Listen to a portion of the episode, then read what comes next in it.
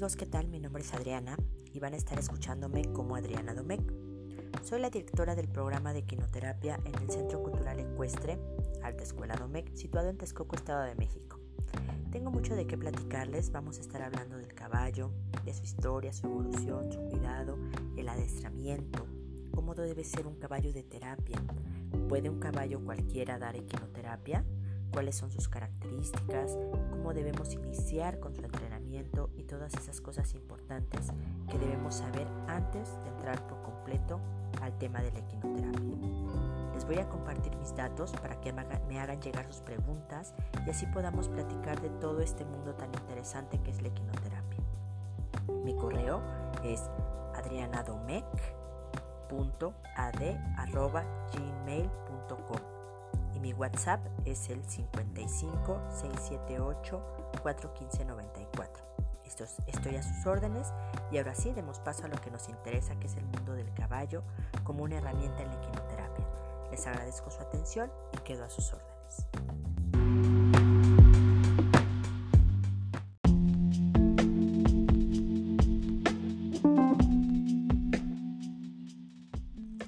Hola amigos, buenas noches pues dando seguimiento a este primer segmento del módulo que diplomado que es el caballo, pues obviamente eh, quiero compartirles un poco de, lo que es el caballo en la equinoterapia. Mm, nosotros como equinoterapeutas tenemos que tener eh, bien conocidos, conocidas cuáles son nuestras herramientas de trabajo y en este caso pues nuestra herramienta principal pues es el caballo entonces eh, pues es muy importante nosotros conozcamos qué es el caballo de dónde viene cuál es su historia a lo largo de todo este tiempo que he tenido oportunidad de dedicarme a los caballos he estado muy en contacto con gente muy especializada, con gente que ha convivido toda su vida con los caballos y cuando yo les pregunto qué es el caballo, pues simplemente se quedan en blanco.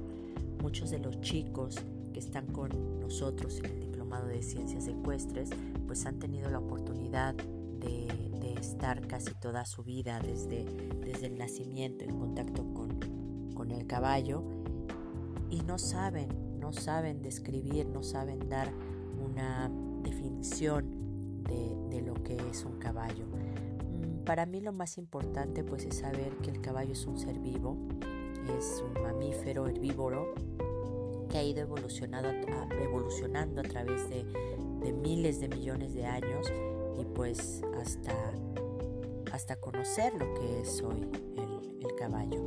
Entonces vamos a estar platicando de la, evolución, de la historia, de la importancia del caballo que ha tenido a lo largo de toda nuestra vida. Nos sirvió como alimento eh, su piel para poder cubrirnos.